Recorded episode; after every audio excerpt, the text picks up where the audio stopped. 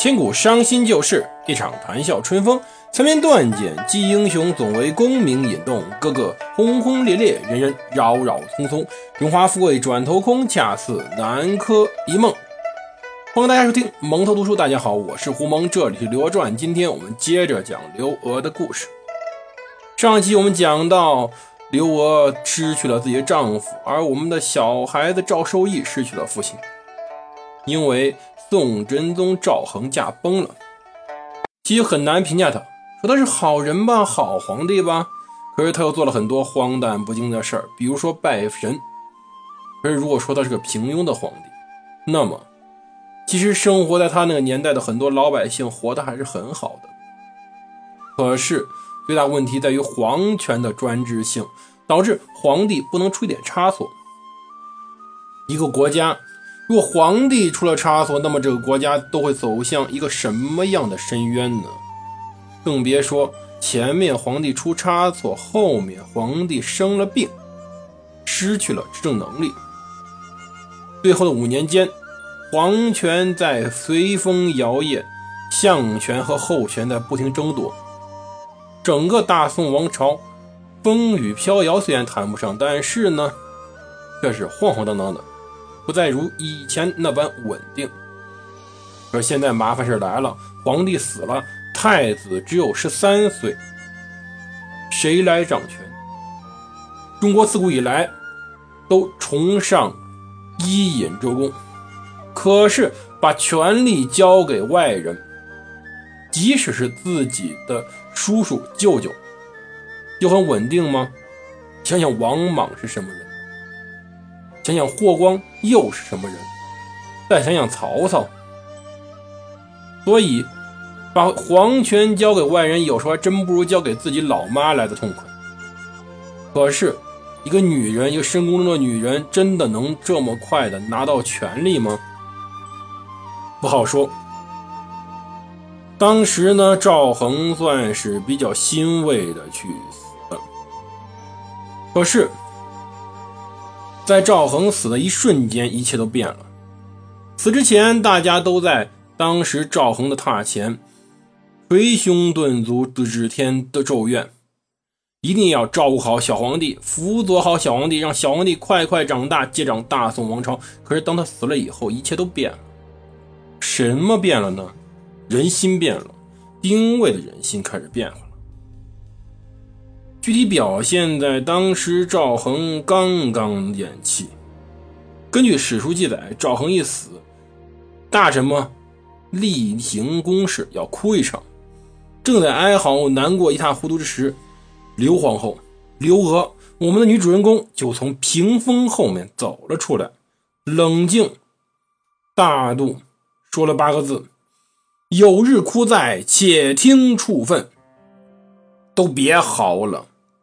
我有话说，很可惜，这种霸气的形式只是一瞬间。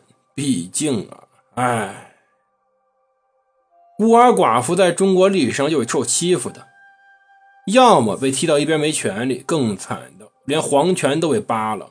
想想你老赵家江山怎么来的？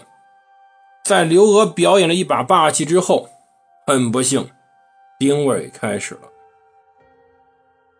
历史上这时候两种说法，第一种呢是说东西两府高官当时退出延庆宫，到外面的殿炉去写字，根据赵恒临死遗言；而第二种呢便是《续资治通鉴长编》里说的：“初辅臣共听遗命于皇太后，退即殿炉草制。”这两个有什么区别呢？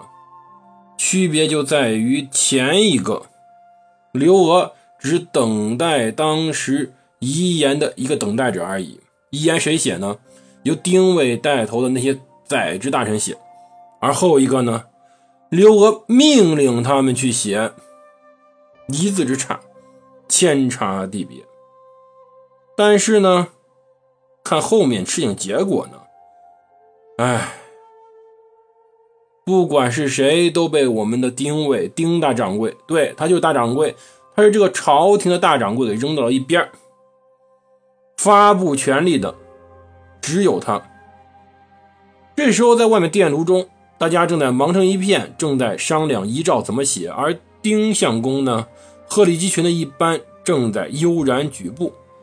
他跟王曾说了一句话：“王曾是谁？副宰相，正在执笔草诏。”王曾，皇太后权同处分军国事，有这个“权”字吗？中国古文里“权”是代理、临时、暂时的意思。也就是说，皇太后虽然有权利和小皇帝一起处理国事，但是这个权利是临时的，只是因为我们皇帝太小，等皇帝亲政以后要还回去的。可是，如果把这个“权”字摘出去，就变成当时赵恒的意思是，皇太后有权利和皇帝一起执政。万一太后娘娘活到七老八十，那么一切就不好说了。没这个权字，刘娥就是武则天，一字之差，天差地别呀。这是篡改遗诏，对，这就是篡改遗诏。他。丁谓就敢这么干，一系列的大臣在那儿，在当时赵恒面前，这些人过目不忘，听赵恒交代遗言，谁还敢忘了？篡改遗诏，背逆当今，背逆先皇，这跟造反有什么区别？可是，丁谓就是明火执仗的篡改遗诏了，怎么样？你们想说什么吗？一阵沉默，东西两府大臣用沉默来表达他们抗议。当然，在丁谓眼里，这沉默是表达他们的同意。当这“全”字快要被删出来的时候，这时候有人说话了，谁呢？王曾。政令出于房阁，不入庙堂，已经不是国家之福。称权字才能勉强善后，何况刚才言犹在耳，怎能随意篡改？对，皇太后管事已经不是什么社稷之福了，临时而已。这权字怎么能删掉？丁谓回头一看，还真是王曾，把所有人都踢了出去，竟然还剩下他。想不到呀！寇准、李迪都被赶出去了，他连一句话都没说。这时候蹦了出来。实际上，王曾虽然是副宰相，这时候就有一抄写员，他没办法掌握全局，但是这时候他敢出来跳板，说白了，纯粹的一个忠臣，大忠臣，他要保护先皇的遗诏不被随意篡改，所以呢。他赢了，为什么？丁谓只是试探而已。丁谓忍了，对王增点点头。王增捡起笔来，接着写，全字儿被保留了。可是事还没完呢，什么没完？刚写没几个字儿。